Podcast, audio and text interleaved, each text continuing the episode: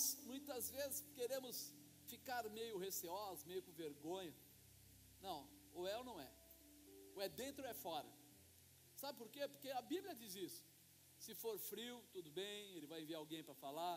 Se for quente, maravilha. E se for morno? Se for morno, vomitá-lo-ei. Quer dizer, está perdendo tempo. O morno está perdendo tempo. Por quê? Porque se ele fica nisso, ele vai ser vomitado. E vomitado quer dizer expelido, lançado fora. E aí a pessoa diz: Não, a Bíblia diz que não. É, é, isso também é bíblico. Isso é bíblico. Então é hora de a gente tomar uma posição. Eu vou subir sim, eu vou falar com Deus sim, eu vou viver minha intimidade com Deus sim. No meio da dificuldade, sim. Por quê? Porque Ele é meu Deus. E Ele vai mostrar a resposta que Ele pode dar, a realização que Ele pode dar. É muito engraçado isso. Mas toda vez que a gente passa uma dificuldade, a gente fala assim: nossa, essa é a pior dificuldade que eu já passei. Mas depois que a gente passa, a próxima que vem, a gente fala: não, essa é essa daqui, meu, ó, já tremeu, sabe? Já ventou, já. Sabe o que acontece? A gente só lembra da última. A gente não lembra quantas vezes Deus nos livrou, quantas vezes Deus nos deu saídas estratégicas, quantas vezes Ele nos salvou de certas situações. Então é hora de nós mudarmos a nossa configuração. Acreditar sempre, Deus está conosco. Deus está na nossa vida. Ele está pronto a mudar a história. Hoje é um dia muito especial, é dia de primícias, lembra disso? Sim ou não? Primícias quer dizer o quê? Colocar Deus em primeiro lugar. Os primeiros frutos eram separados para Deus, e eu estava até comentando de manhã que isso acontecia é, com os judeus como ensinamento, não era uma, um momento, não era uma opção momentânea, não, não. Desde pequeno eles eram ensinados, eram ensinados que Deus era prioridade na vida deles. Então, se olhar para Abraão, Abraão saía, cada vez que Deus definia algo para ele, ou mostrava algo para ele, ele estabelecia um altar.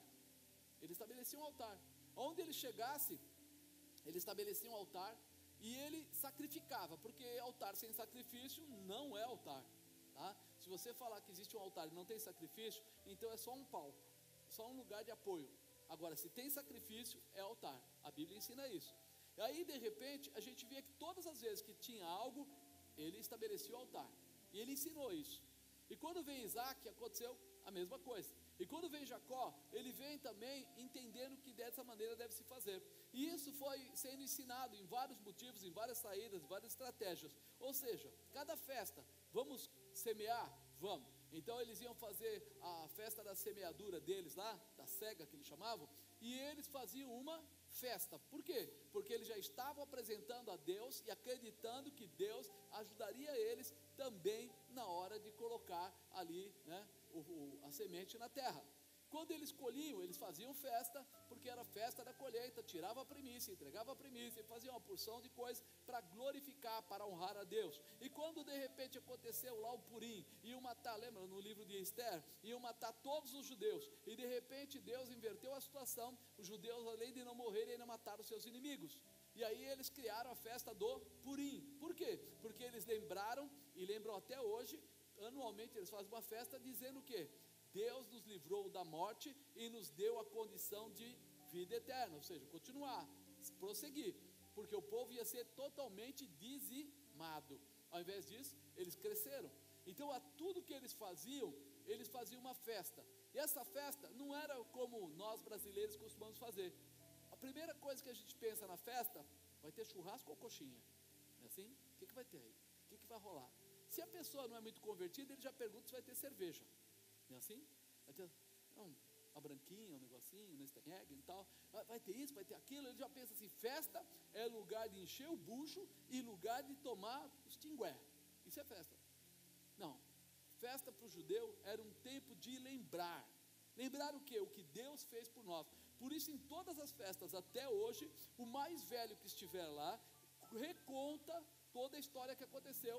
Ou lembra, festa dos tabernáculos, ficaram 40 anos no deserto? Pois é, até hoje você vai lá, quando chega lá no mês de outubro, você vai e você vai ver que tem vários quintais que tem uma barraca montada, barraca de madeira sem teto porque foi naqueles anos que eles ficaram morando em barracas que não tinham cobertura, e Deus cobriu eles, ou seja, não houve tempestade, não houve problemas, não caiu fogo do céu, nada aconteceu e eles sobreviveram os 40 anos. Então você vai lá, quem mora em apartamento, muitas vezes faz no próprio sacada do apartamento, eles fazem uma barraca, e aí eles fazem o que? Dorme nessa barraca esse período, sete dias, 15 dias, o período que eles estiverem lá festejando, eles moram dorme naquele lugar, vão trabalhar, voltam à noite, dorme lá. Para mostrar o que? Agradecimento a Deus por aquilo que ele realizou. Então eles têm é, uma, uma visão de sempre honrar a Deus, sempre lembrar o que Deus fez por eles, sempre é, apresentar a Deus o que eles vão fazer, ou seja, a vida deles toda está pautada em Deus honrar ao Senhor, reconhecer ao Senhor, ser grato a Ele. Por isso, quando nós estamos falando aqui hoje de primícias, nós colocamos como tema conhecendo a vontade de Deus. Diga, conhecendo a vontade de Deus. É. E as primícias é uma das orientações, é uma das festas ou uma das orientações que Deus deu ao povo, povo dele, para que eles é, pudessem enriquecer, mas nunca se esquecessem que toda provisão vem de Deus. Toda provisão, diga, toda provisão vem de Deus. Nós muitas vezes não respeitamos isso ou não reconhecemos isso. Tem uma porção até de cristãos que não reconhecem isso. Por isso que eles lutam contra dízimo, contra primícia, porque eles não conseguem reconhecer que é Deus que faz. Ele pensa sempre assim: é o meu trabalho, é o meu suor, é a minha sabedoria, é o meu conhecimento. E eles esquecem que se Deus estiver por eles, os milagres vão acontecer, o impossível vai acontecer, as maravilhas vão acontecer, e você viverá destas maravilhas, dessas bênçãos, que o Senhor não fará uma vez, porque a gente fica velho, não fica. Você, quando entra na empresa no começo, você é o top, mas depois vai passando o tempo, você vai se tornando o meio top, e depois vai passando mais tempo, você fica topzinho porque vem os jovens vão entrando na frente, gente com mais vontade, mais garra, mais estudo, e aí você vai descobrindo que você já não é o top. E aí complica. Mas quando nós estamos debaixo da potente mão de Deus, o Senhor sempre tem uma saída, uma, uma estratégia de beneficiar você, de prosperar você, de estabelecer você, de dar a condição. É o que a palavra diz. O salmista diz que ele era velho, mas foi jovem, mas jamais viu justo a sua descendência a mendigar o pão. Ele estava dizendo o quê? Confiança em Deus traz a realização. A confiança em Deus traz a provisão. Então nós precisamos estar postos, preparados para viver desta maneira. Né? A visão dele é tornar filhos ou pessoas né, em pessoas abençoadas. Sair do comum e entrar no sobrenatural. Sair das coisas passageiras para gravar que o teu tesouro está em Deus. A palavra diz, a gente não se apegar às coisas da terra, porque elas vão embora mas guardar os tesouros no céu. Por quê? Ele quer dizer assim: fique ligado a Deus. Não é que você não pode ser rico, não é que você não pode ter as melhores coisas do mundo. O que você não pode é esquecer quem é que te dá essa provisão, quem é que manifesta essa provisão. Ah, mas eu não esqueço, eu sempre vou lembrar disso. O teu comportamento declara se você esqueceu ou não. O teu comportamento declara se você colocou Deus em primeiro lugar ou não. Teu comportamento, tanto de ofertar como também no que gastar o dinheiro? No que gastar o dinheiro? Eu venho, dou meu dízimo, mas eu pego os outros 90, vou para farra, bagunça, compro coisas tudo sem nota, tudo bagunçado, faço rolo, mutreta. Peraí, será que eu estou lembrando? Eu estou lembrando quem é Deus na minha vida? Eu estou fazendo né, o joguinho daquele que é mais esperto, daquele que é mais. É óbvio que ninguém vai dizer sim ou não para a santidade de ninguém, mas nós temos que conhecer o que Deus é e o que Deus não é. Ele não é mutreteiro, enrolado, espelha nota, faz coisa não, sabe? Não, não. Deus não faz isso. O melhor de Deus é para você, como bênção, como realização, como vitória, e você precisa viver essa posição, andar nesse caminho. Né? Então ele fala que a visão de Deus era tornar pessoas em filhos fiéis e abençoados. E aí ele fala mais, e a base disso seria ensiná-los a viver dentro dos princípios de Deus. Por que, que toda vez tem que ter uma pessoa de mais idade para falar? Porque a pessoa de mais idade já ouviu muitas vezes, né? O jovem, ele ouve uma vez ou duas e ele vai dando uma. Você reparou? Que até a Bíblia, o pessoal que prega vai dando uma mudadinha.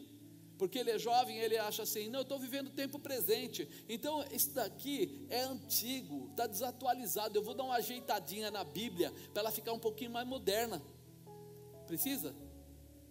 Precisa atualizar a Bíblia? Ela era, é e sempre será. Se um dia nós chegarmos na presença de Deus, Ele vai falar assim: em que ano você nasceu? Você vai falar, ah, nasci em 2018. Aí ele fala, ah, Anjo, pega o, a Bíblia de 2018 para a gente avaliar a vida dele. E você? Ah, em 1930. Ô oh, Anjo, pega a Bíblia de 1930 para avaliar. Vai acontecer isso? Se a Bíblia vai a, a regra de fé da nossa vida, e nós vamos ser avaliados por Deus através dela, ela pode mudar? A Bíblia diz: ai daquele que tirar uma vírgula, que mexer em qualquer coisa. Então nós temos que tomar muito cuidado. Não deixar que invencionice queiram roubar a palavra e a promessa de Deus. Porque nós estamos vivendo um tempo onde algumas pessoas abdicaram do Antigo Testamento. Não, não, não. Isso aí está no, no Velho Testamento. Você sabe que o Novo Testamento é o reflexo do Velho. Na verdade, o que foi declarado no Antigo Testamento é o que está acontecendo no Novo Testamento. Muitas coisas você vai ver como profecia no Antigo Testamento e vai ver que elas aconteceram no Novo Testamento, depois do nascimento de Jesus. E aí as pessoas falam assim: não, mas é, era muito complicado. Quando fala de Apocalipse, fala através de Ezequiel, fala através de Isaías, fala através de Miqueias, fala através de Ezequiel. E é o que está escrito em Apocalipse que vai acontecer. Começa de lá. E aí você fala assim: nossa, é. Então não dá para a gente abandonar a Bíblia em área nenhuma. Ah, mas aquela parte que antigamente matava os animais para pagar o, o preço do pecado. Pagar não, espiar. Então já começa a mudança aí. Segundo, era um cordeiro que punham a mão em cima e o pecado da pessoa era confessado, declarado, e é como se o pecado passasse para o animal, é uma simbologia. Aí eles pegavam o cordeiro, iam lá e matavam o cordeiro. E aí diz que o sangue era derramado daquele animal, como espiando o pecado. No Novo Testamento, aquele cordeiro virou quem? Jesus ele foi ou se estabeleceu como o Cordeiro Santo de Deus que tira o pecado do mundo. Se nós começarmos a olhar, a gente vai ver que o que estava mais ou menos previsto foi só acontecendo. Então a gente precisa tomar muito cuidado. Quando alguém disser para você, ah, o Velho Testamento, não, é porque é ignorante a palavra de Deus, não conhece. Se conhecer, ele vai falar diferente. Ele vai falar, as realizações do Antigo Testamento estão todas no Novo Testamento. E se estavam lá e estão acontecendo aqui, quer dizer que é uma coisa só. Então, nós temos que nos atentar a esses detalhes. Na, naquela época, quando a gente olhava para Eliseu, para Elias, eles faziam milagres, eram profetas. Existem milagres hoje? Então, haviam profetas e continua existindo a manifestação da profecia ou dos profetas até o dia de hoje. Nós precisamos ficar ligados porque se pega a pessoa errada, ele vai dizer uma porção de bobagem. Então nós precisamos estar sempre ligados nisso. Primeiro, eu separei só dois princípios para facilitar, né, para entender, porque se ele veio para nos ensinar a viver dentro dos princípios de Deus, olha o primeiro princípio, né? Obediência. Obediência.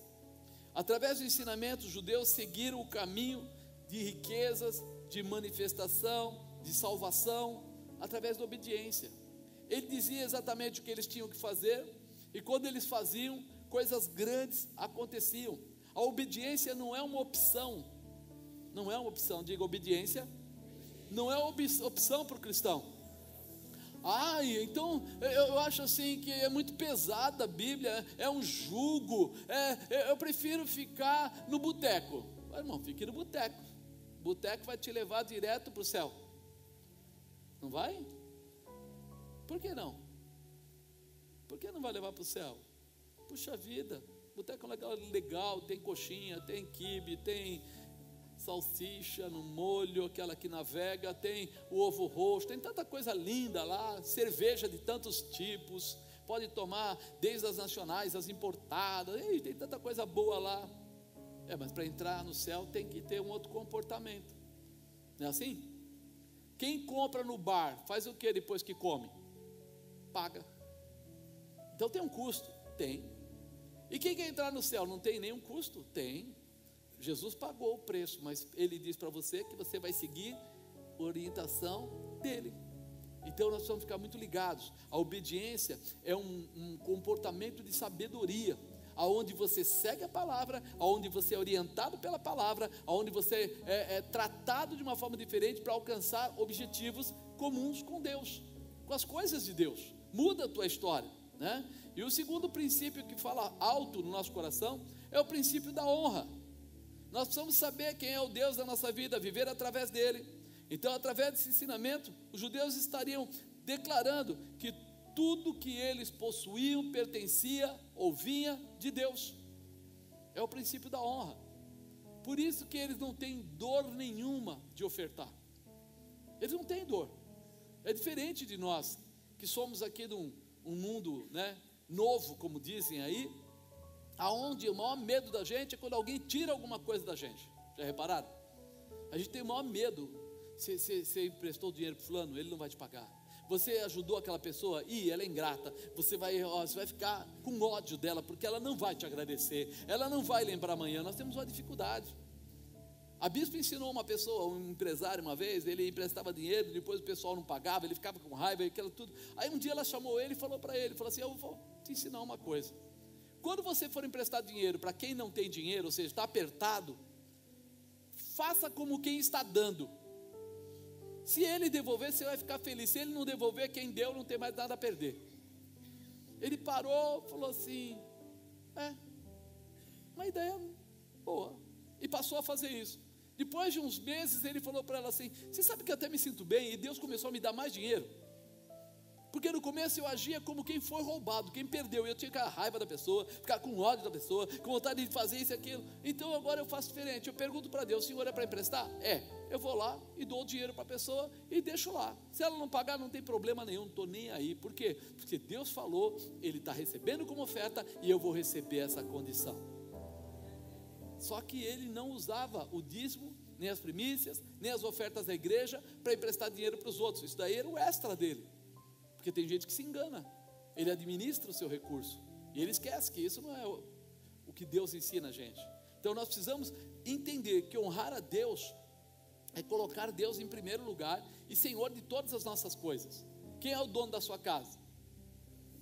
Se for Deus, você está sendo muito esperto. Por quê? Porque você está com um sócio que é o dono do ouro e da prata. Você está com um sócio que pode todas as coisas e a ele nada pode ser impedido. Você está com um sócio que diz que ele cura, liberta, restaura, transforma e abençoa. Então a melhor coisa que tem é colocar ele para fazer parte da sua vida.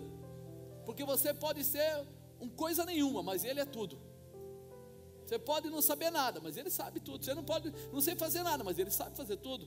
Então eu prefiro ficar junto com ele, porque a bênção dele multiplicará a minha vida, abençoará a minha vida. Né? Então, quando nós saímos fora do ensinamento da Bíblia, infelizmente sofremos muitas dificuldades, não alcançamos todas as promessas que fazem parte da vida dos filhos de Deus.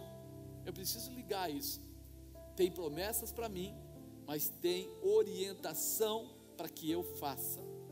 Para que eu faça. Eu até brinquei de manhã, porque um tempo atrás eu fiz um estudo por causa do Supere, para mostrar o quanto os empresários americanos, e eu também de europeus, doam de dinheiro. Né? E aí nós fizemos um levantamento, e eles doam, eu não lembro se é 350 milhões de dólares em dois anos, um negócio assim, doado. E aí perguntavam para eles, por que eles fazem aquilo? Ele falou, porque nós estamos cuidando das pessoas, mas estamos recebendo algo, e eles não colocaram de Deus, eles falam assim que é uma manifestação. Uns começaram a usar o termo, o cosmos responde. a, a, a sensibilidade do mundo responde. Mas tudo isso você sabe que é uma manifestação de Deus. Então todos eles, desde aqueles da, né, da, da Apple e etc, etc, todo o pessoal aí, né, Microsoft, é, todos eles entenderam o seguinte: a melhor coisa que tem é você pegar uma parte do recurso que você ganha e entregar para quem precisa. Existem aí uma orientação até de coach, o Juliano sabe, né? Que o pessoal pega uma parte do dinheiro que eles recebem e eles acabam colocando de volta, ajudando pessoas, ajudando entidades, e é uma coisa mais ou menos de 20%. Quanto que é o dízimo mesmo? A 10. Mas eles dão 20, né? Então eles, eles dão o dobro.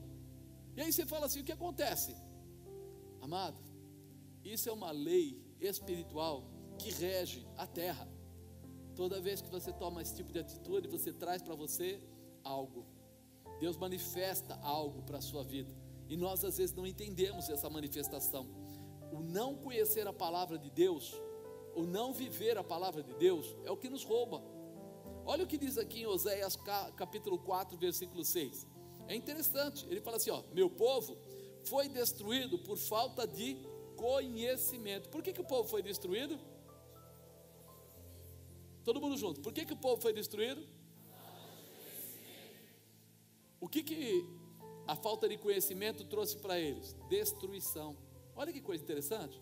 E aí ele fala mais: uma vez que vocês rejeitaram o conhecimento, eu também os rejeito como meus sacerdotes. Uma vez que vocês rejeitaram o meu conhecimento, eu rejeito vocês como meus sacerdotes. Era a palavra de Deus através do profeta Oséias. Deus estava falando assim: vocês rejeitaram o meu conhecimento, o meu ensinamento, a minha orientação, e eu estou rejeitando vocês como os meus sacerdotes, como se você não tem parte comigo. Olha que situação. E aí ele fala mais: uma vez que vocês ignoraram a lei do seu Deus, eu também ignorarei os seus filhos. Eu não vou cuidar da sua posteridade. Eu não vou cuidar daquilo que você tem. Então ele começa a dizer: o meu povo foi destruído por falta de conhecimento. Que conhecimento? Ele conta aqui que é o conhecimento que veio dele. Ignoraram a lei de Deus. E aí ele fala: Eu também vos ignorarei. Se nós abrirmos nossa mente para isso, nós vamos entender que toda vez que nós não levamos a Bíblia a sério, nós estamos ignorando o ensinamento do Senhor. E toda vez que nós ignoramos, nós estamos abrindo uma porta enorme para o inimigo entrar na nossa vida e destruir as coisas que nós temos. É a falta de conhecimento. E conhecimento só se adquire quando você pratica, quando você exercita, quando você tem parte com ele. Então hoje, você precisa colocar a Bíblia como a sua regra de fé. Você precisa colocar a Bíblia como seu padrão de vida. Se a Bíblia diz que não, é não. A Bíblia diz que sim, é sim. E ela vai te dar um padrão de vida, vai te dar um ensinamento, uma orientação. Quando as pessoas começam a falar dessa, dessa manifestação de contribuição, de ajuda, e não só contribuição financeira, não, mas às vezes o seu tempo, a sua orientação, o seu apoio. A gente ouve aquele versículo e nem presta atenção. Dai e dar-se-vos-á. O que mais? Boa medida, recalcada. O que é recalcada? Apertada, sacudida. Quando você vai colocar as coisas no saquinho não cabe, o que você faz? Sacudida, transbordante. Mesmo assim, você joga mais um pouco. Vos trarão no vosso regaço, vão trazer na sua casa, vão trazer na sua mão. Ele não está falando, e você vai ter que correr atrás. Não, ele diz assim: vão trazer para você. Aí você fala, meu, então nós falamos, citamos, mas não colocamos em prática, porque esse é um versículo, mas junto com ele tem toda uma continuidade, então é muito importante, né? É, se nós entendermos isso, a gente vai entrar no Novo Testamento e vai perguntar para quem entende das coisas. Quem foi que escreveu a maior parte do Novo Testamento? Começa com Paulo e termina com Lô. Quem foi? Paulo. Poxa, ainda bem que vocês pegaram, captaram rápido, né? Então, o apóstolo Paulo fez questão de ensinar o povo de Coríntios, né? Primeiro, o que Deus faz por seus filhos queridos. Diga, o que Deus faz por mim. Segundo, o que Deus espera dos seus filhos queridos. Eu primeiro eu falei, aí o pessoal falou, o que Deus faz por mim. Aí o segundo ele falou, o que Deus espera dos seus filhos queridos. Não, é você. O que Deus espera de mim, né? O que Deus espera de nós. Já tem o que ele faz e o que ele espera. Olha aí, eu vou ler para você aqui a palavra. Está em 2 Coríntios capítulo 9, versículo 7 em diante. Olha, ele fala assim: Cada um contribua segundo o propósito do seu coração, não com tristeza ou por necessidade, porque Deus ama ao que dá com alegria. Tem gente que faz o quê? Eu sou obrigado, eu tenho que dar dinheiro, porque senão, você imaginou? O que vão pensar de mim? Eu não oferto, eu não dizimo, eu não dou primícia, eu não passo ali na frente, eu não coloco na salva. Não faça isso.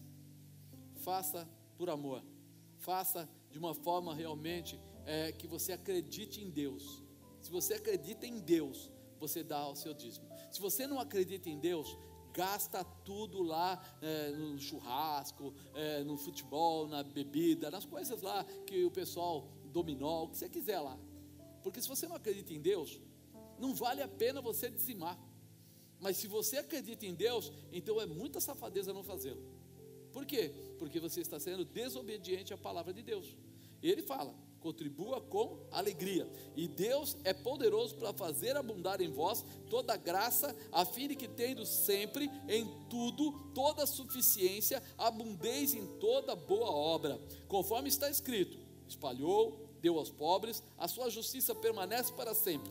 Ora, aquele que dá semente ao que semeia, também vos dê pão para comer, multiplique a vossa sementeira e aumente os frutos da vossa justiça para que em tudo enriqueçais para toda beneficência, a qual faz com que por nós se deem graças a Deus, porque a administração desse serviço não só supre as necessidades dos santos, mas também é abundante em muita graça que se dão a Deus, visto como na prova desta administração glorificam a Deus pela submissão que confessais quanto ao evangelho de Cristo pela liberalidade dos vossos dons para com eles e para com todos, e pela sua oração por vós, tendo de vós saudades, por causa da excelente graça de Deus que em vós há. Graças a Deus, pois pelo seu dom inefável. Ele está aqui finalizando, dizendo assim: o seu comportamento é muito importante. É pelo seu comportamento que nós vamos ver a graça de Deus. O quanto de Deus você tem Graça é um favor imerecido, mas pela graça nós fomos salvos, ou seja, pela misericórdia. E vai olhar aqui e vai falar assim: deixa eu ver o quanto de Deus tem em você. Quando ele fala, deixa eu ver quanto de Deus tem em você, automaticamente ele está falando do seu comportamento. Quando fala do nosso caráter, é a soma dos nossos comportamentos. E quando nós estamos aqui falando hoje de cristãos, né? Paulo falava para os cristãos aqui, povo de Coríntios, ensinando eles o que eles tinham que fazer. Então ele fala: o resultado da sua vida é exatamente igual ao quanto você tem de Deus na sua vida. Mas como assim? Dá para quantificar? Não dá para pegar e pesar em quilos. Não dá. Mas dá para saber através de como você fala, de como você anda, o que você faz, como você obedece a palavra aí dá para saber o quanto de Deus tem na sua vida.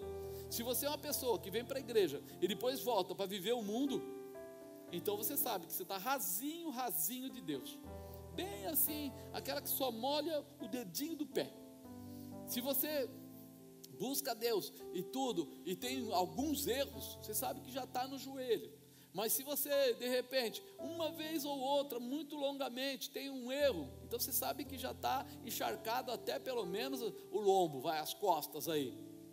Nós começamos a perceber que o nosso comportamento é que dita, que diz, que declara o quanto nós estamos cheios de Deus, o quanto nós estamos vivendo a presença de Deus, o quanto a salvação de Cristo está influenciando em mim, porque eu já não faço mais o que eu quero. Por quê? porque eu não vivo mais, mas se Cristo vive em mim, será que você ia encontrar Cristo sentando lá no, na festinha, no boteco, sei lá, tomando um beer night? Pô, põe uma para mim também aí, que eu sou amigo deles, vou pregar para eles. Põe aqui, vamos lá. Ia acontecer isso? Ele ficou com a prostituta ali do lado. Ele falou para os cobradores que estavam roubando lá impostos, etc. Ele falou para Zaqueu: Mas quando ele falava com eles, ele não mudava a vida dele. Ele estava lá, ele se expressava, ensinava, orientava, mas ele não caía do nível espiritual por causa disso. Ele sabia quem ele era e sabia qual era o propósito que estava levando ele lá. Então ele podia andar nos piores lugares, não tinha problema, mas ele estava lá para fazer o que? Transformar pessoas. Então aí você sabe o quanto as pessoas têm de Deus na sua vida. Eu falei que o tema era conhecer a vontade de Deus. Pegando essa palavra, a primeira coisa que a gente percebe, eu preciso contribuir com alegria. Olha o que ele fala: cada um contribua segundo o propósito do seu coração, não com tristeza ou por necessidade, porque Deus ama o que dá com alegria. O Senhor, Ele não espera de nós, né, que nós coloquemos. Olha, irmão, você precisa fazer, tá? É obrigado.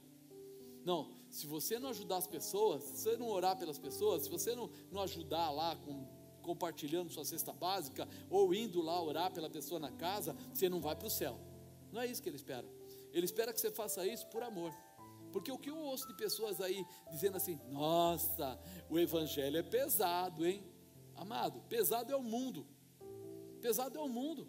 Porque o mundo, ele, ele trabalha com prostituição, ele trabalha com adultério, ele, ele destrói casamentos, as pessoas ficam viciadas em droga, em álcool e etc, etc. Isso é pesado. O evangelho não é pesado. Por quê? Porque ele trata e trabalha para você ser bênção, para sua casa ser bênção, para sua família ser bênção. Então o trabalho dele é diferente. Não é derrubar, é estabelecer. Só que nós é que esquecemos disso.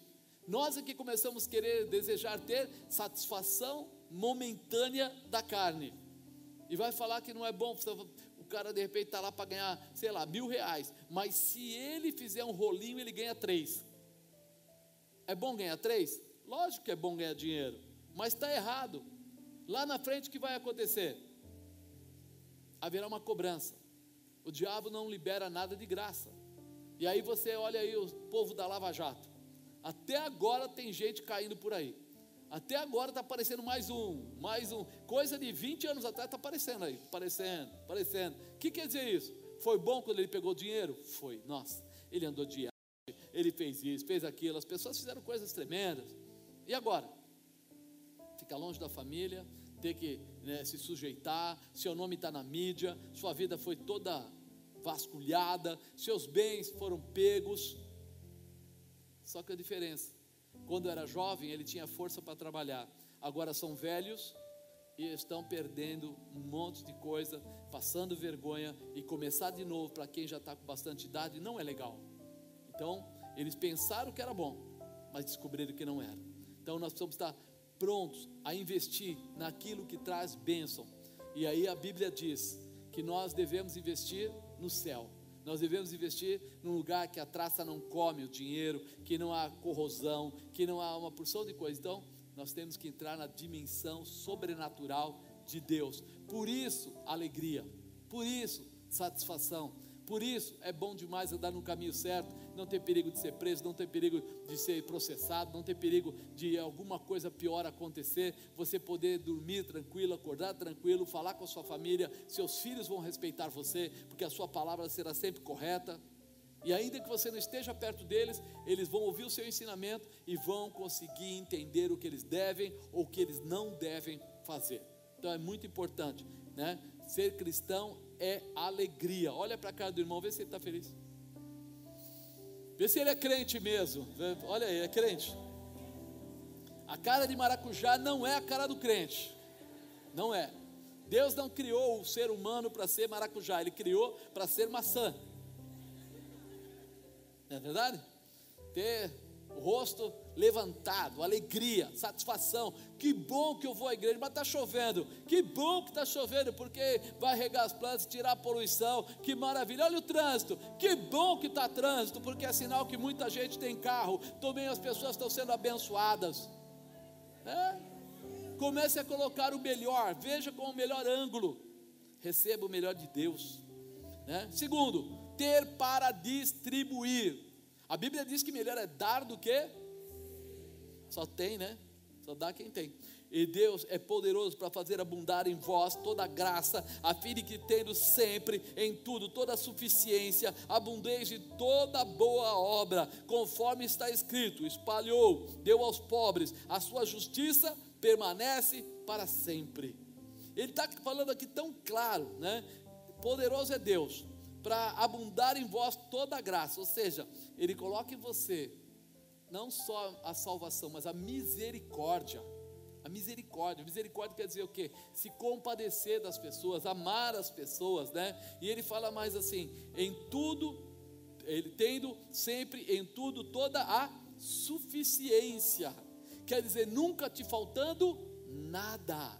A palavra dele aqui é que você vai ter muito e você vai abundar em toda boa obra, tanto espiritual quanto física. Não vai faltar, você vai ter para compartilhar, você vai ter para ajudar. Aquilo que eu disse agora há pouco vale aqui. Não é pegar o dízimo e distribuir, porque você não está dando o que é seu, você está roubando, está pegando um dinheiro que a Bíblia diz que é para você levar para Deus e está pegando querendo fazer média. É como diz aí o mundo, acenando com o chapéu alheio.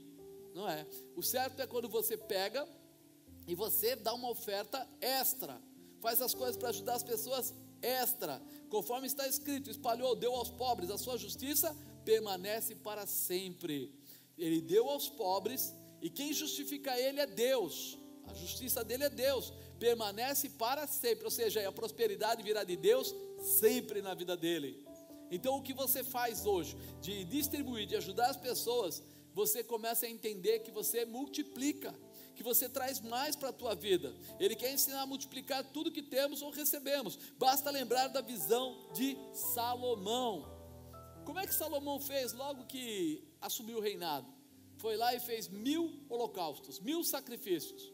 Levou tempo, porque ele matava um por um. E não era só matar, não era só dar um, uma flechada no bicho ou, ou bater. Não, não para o animal morrer, tinha que tirar o sangue da forma correta, tinha que separar toda a parte de dentro, né? Toda aquela parte de intestino e todas as partes internas, né? E separar tudo aquilo, depois que ia colocar lá para queimar. Agora imagina fazer isso mil vezes.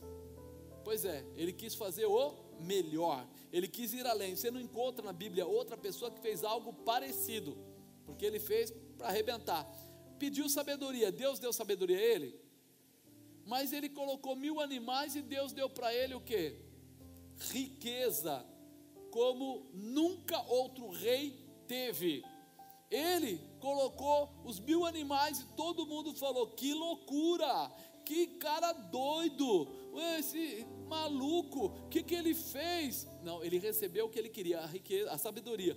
Mas como ele investiu demais, Deus respondeu a ele com toda a riqueza.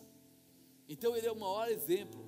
Veio a rainha de Sabá, chegou lá, viu tudo que ele tinha, gostou do que viu, trouxe um monte de presente para ele, parecia que estava tudo bem. O que, que ele fez? Fez ela embora com mais coisas do que ela trouxe. Ou seja, ela deu e recebeu mais do que ela deu. Esse era o hábito de Salomão. Toda vez que vinham dar coisas para ele, ele acabava dando madeira, dando é, coisas, e o pessoal vinha e colocava mais na vida dele. Quando você entender esse mistério, você vai entender que dar não é diminuir, dar é multiplicar. Toda vez que você está entregando, você está multiplicando. Quem faz isso? Aquele que é a tua justiça. Deus, o Senhor está fazendo isso por você. Terceiro, entender o princípio da riqueza. Princípio da riqueza. Ora, Aquele que dá semente ao que semeia, também vos dê pão para comer e multiplique a vossa sementeira, aumente os frutos da vossa justiça, para que em tudo enriqueçais para toda beneficência, a qual faz que por nós se deem graças a Deus. Olha, a primeira coisa que a gente percebe aqui: Deus dá semente é para quem? Para aquele que semeia. Então, quando eu olho para isso, se você quiser que Deus multiplique a tua semente, você vai ter que fazer o que primeiro? entregar. É básico. Você terá que pegar a semente que Deus te confiou e semear, entregar. Se você não fizer isso, não tem como. Se você não lançar a tua semente, você nunca terá a sua colheita. Você imaginou? Você tem lá a semente para plantar, mas você olha para a semente e diz assim: Olha, se eu plantar semente, eu fico sem ela. Eu não vou plantar. Aí vai passando o tempo, a semente vai ficando. Você acaba fazendo como eu vi uma pessoa fazer uma vez, um amigo nosso. Ele comprou um saco de 60 quilos de feijão premiado, que eles chamam, que é um feijão que é trabalhado para ele dar feijões grandes e de uma qualidade excepcional. E ele pegou lá o cara dele lá na, na, na chácara dele e falou assim: Ó, eu vou fazer um teste. Se esse feijão for bom mesmo, nós vamos é, pegar as chácaras aqui do vizinho, eu vou arrendar e nós vamos plantar depois em todo esse lugar, mas vou fazer o teste com essa saca aqui de 60 quilos. Ela vai produzir pelo menos, pelo menos, vai umas 20 sacas, pelo que a conta que ele fez lá depois que colhesse. Aí ele foi embora para São Paulo, era lá em Piedade, ele veio para São Paulo, ficou em São Paulo e tal, passou lá uns dois meses, ele falou, bom, o cara limpou a terra, plantou, vai regar, e aí vai começar a colheita, vou voltar lá para ver. Quando chegou lá, o caseiro não estava lá na, na, no local, nós estávamos juntos, alguns amigos junto com ele, e aí ele foi lá na, no lugar olhar e não viu nada plantado. Aí ele falou: caramba, o cara não pôs a semente na terra, o que será que aconteceu? Quando ele abriu o lugar lá que guardava, o paiolzinho dele lá, o saco já estava assim, faltando uns 10% para acabar. Ele olhou para aquilo e falou: peraí, onde ele plantou isso aí? Não posso crer que ele comeu. E quando nós fomos até um bar lá e achamos ele, ele perguntou para o cara: O que é que você fez com aquele feijão? Ele falou: Olha, na verdade, eu tive um problema, meu carro quebrou e eu usei o dinheiro para arrumar o carro, então eu não tinha dinheiro para comprar comida. Você está brincando? Aí ele falou: Então nós e a minha família, né? Nós comemos o feijão. Ele falou assim: um saco daqueles iam dar vários sacos depois. Por que, que você não me ligou e pediu o dinheiro? Você comeu a semente, agora não tem como.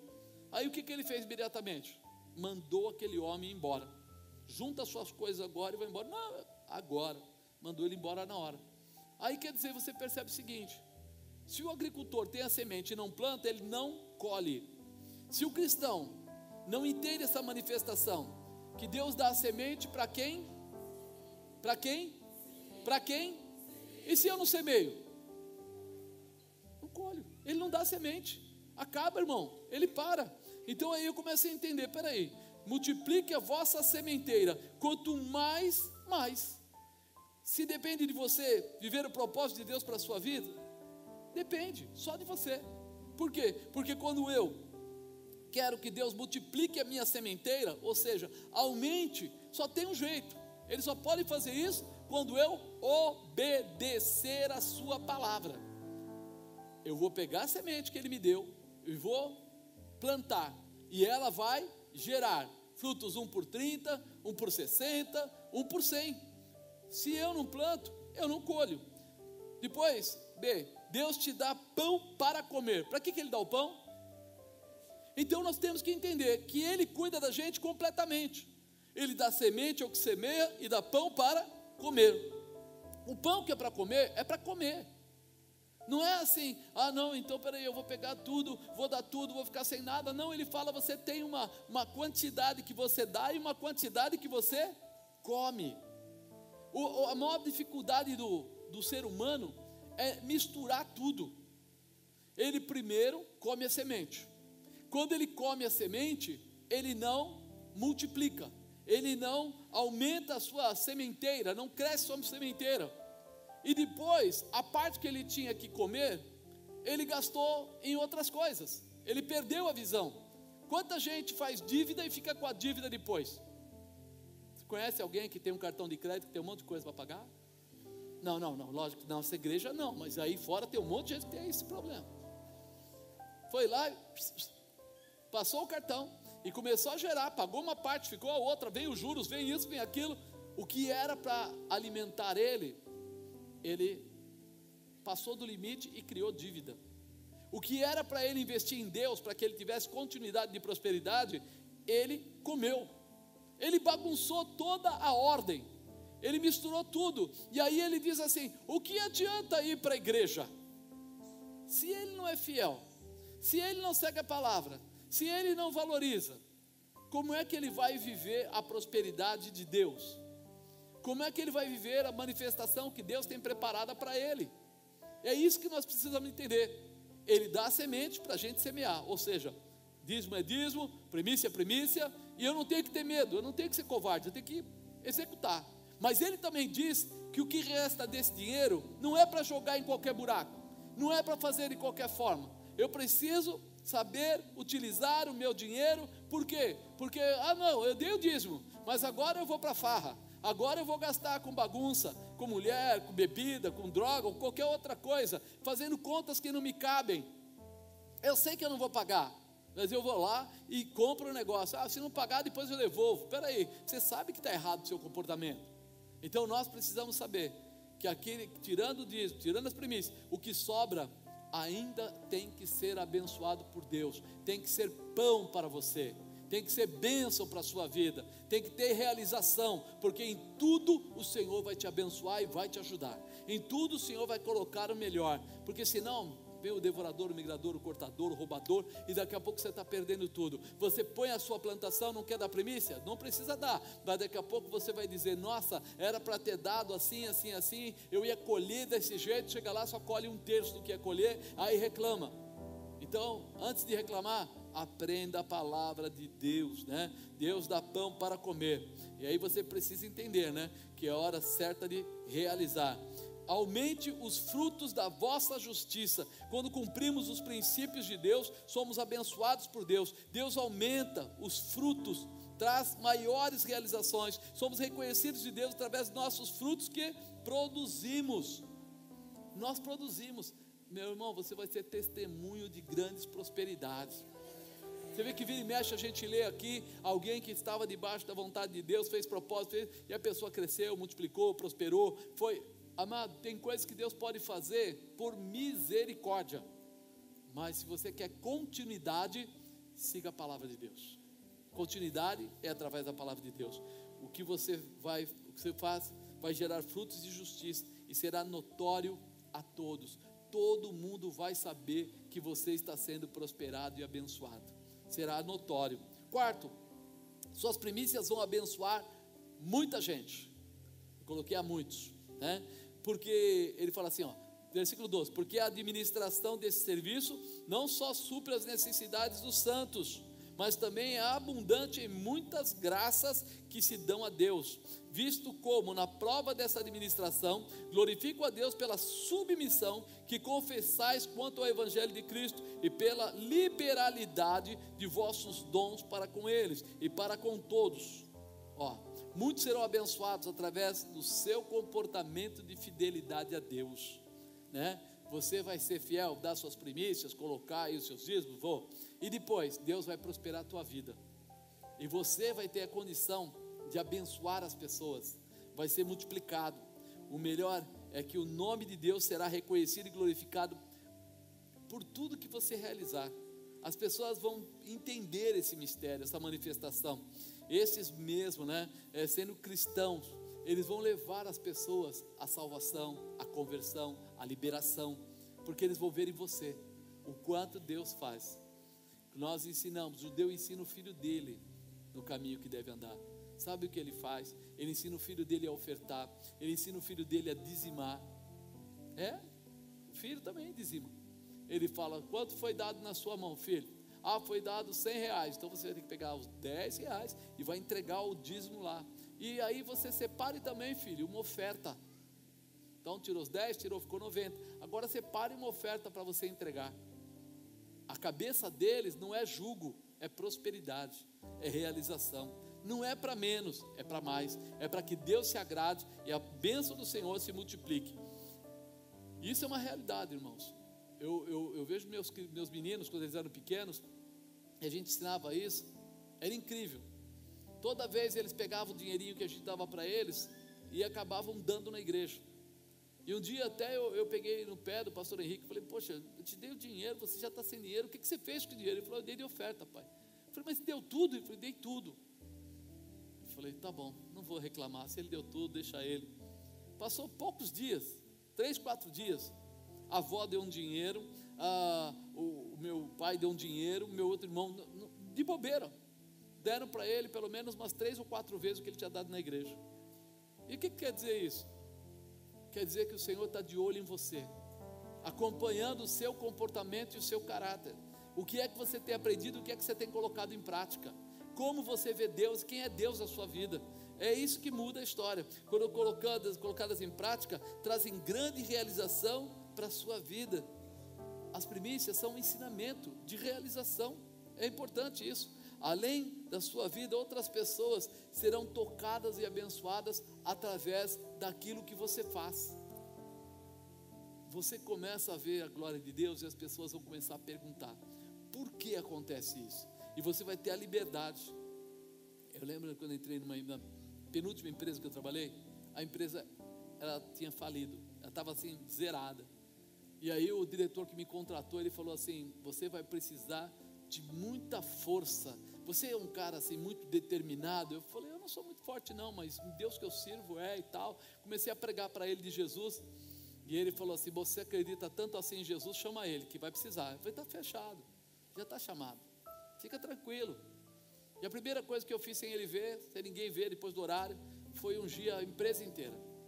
A empresa era grande, eu andei com óleo em tudo, em máquina, em tudo que é lugar. Dei a volta no quarteirão por fora, um quarteirão enorme. Dei a volta no quarteirão umas duas, três vezes, ungi tudo.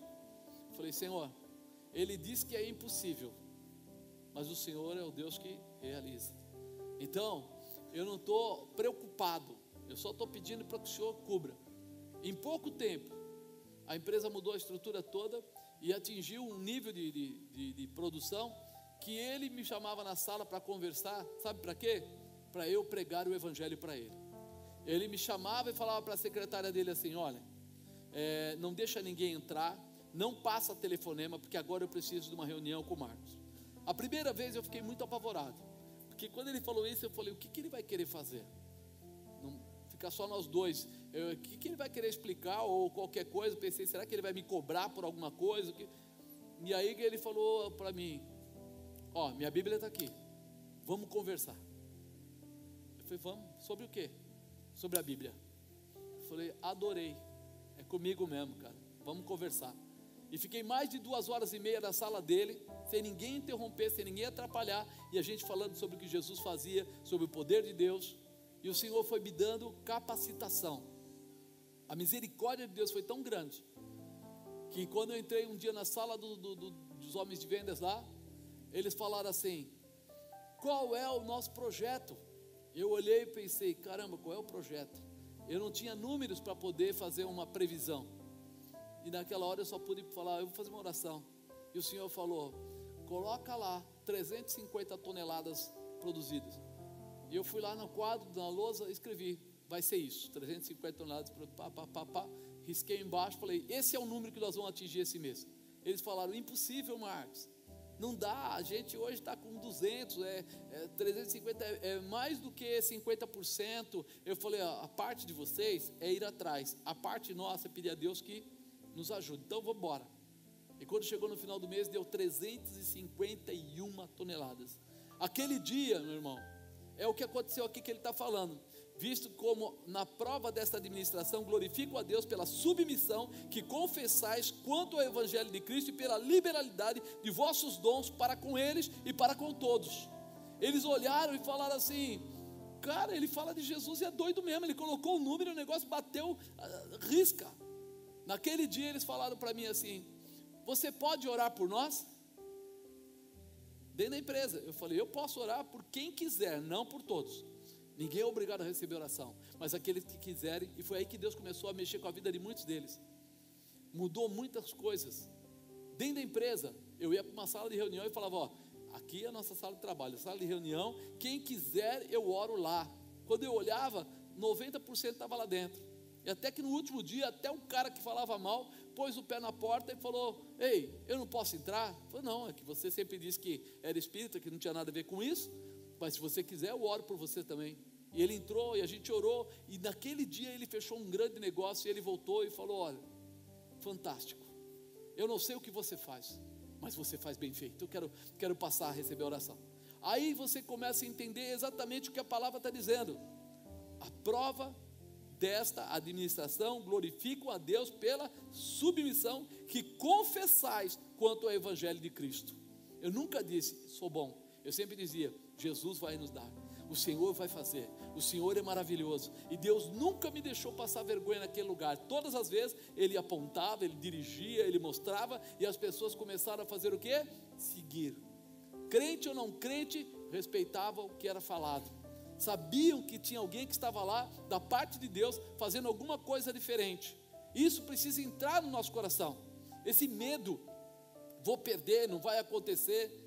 Fica tranquilo, eu já passei por tudo isso em tudo o Senhor nos dá graça, em tudo o Senhor nos dá vitória, em tudo o Senhor nos prospera, porque a honra dele vai ser esparramada pela terra e todos vão reconhecer que há um Deus todo-poderoso, que há um Deus glorioso, que há um Deus eterno, que há um Deus que está preparado para mudar a tua história e mudar a tua vida de uma forma especial. Amém? Fazer as coisas da maneira humana é sensacional. Fazer as coisas da forma de Deus Aí, meu irmão, é sobrenatural. Vai além. Incontável, incontrolável, incontestável. Não adianta. Deixa Deus ser Deus. Libera o teu coração na mão dele, libera o teu entendimento na mão dele, permita que ele faça a diferença sobre a sua vida. Sabe? As pessoas ficam preocupadas. Ah, mas primícia está ligada a dinheiro? Não necessariamente. Não necessariamente. Eu falo que a parte do dinheiro é um selo. Dar a oferta é um selo. É como se você dissesse assim: Eu acredito não só daqui para fora, eu acredito aqui dentro do meu coração. Eu não tenho dificuldade nenhuma de colocar a minha oferta, porque eu acredito que o que eu tenho veio de Deus, e é onde é deixa lá e quebra deixa lá que Ele é o Senhor, o dono do ouro e da prata. Da onde veio esse, dá para vir muito mais, dá para prosperar muito mais, dá para frutificar muito mais, dá para crescer muito mais. E o inimigo não vai roubar, não vai tirar. Crescimento, meu irmão, é natural. O dom que você tem, o dom que você tem, que é um dom natural, que é um dom físico, ele é forte, pode ser, mas ele se torna muito mais forte quando se junta com o dom espiritual. Você pode ser sábio, você pode ser entendido, você pode ter feito sua faculdade, você pode ser considerado um ótimo profissional, tudo bem. Mas quando você se une à manifestação do Espírito, aí você começa a ter, sabe, os detalhes, aquilo que você vai errar e o Espírito Santo não deixa, para cá, para lá, não pega isso, vai adiante, persevera, tem grandes vitórias para você, não volta. Você vai ser um testemunho. Onde você chegar, você será um testemunho de realização, de poder, de bênção, de vitória. Você vai mostrar para as pessoas o tamanho do Deus. Ele fala, né? Não só supre as necessidades dos santos. Tem santo aí? É. Mas também é abundante em muitas graças que se dão a Deus. Ele fala, vai além você vai ser uma pessoa que vai mostrar a glória de Deus no lugar que você chegar. E isso é bênção demais. Por isso, quando nós falamos de primícias, eu gosto de falar sempre: honrar a Deus, colocar Deus em primeiro lugar, mostrar aquilo que Deus já deu a você e o que Ele quer que todos conheçam da parte dele. Amém? Fica de pé. Aleluia.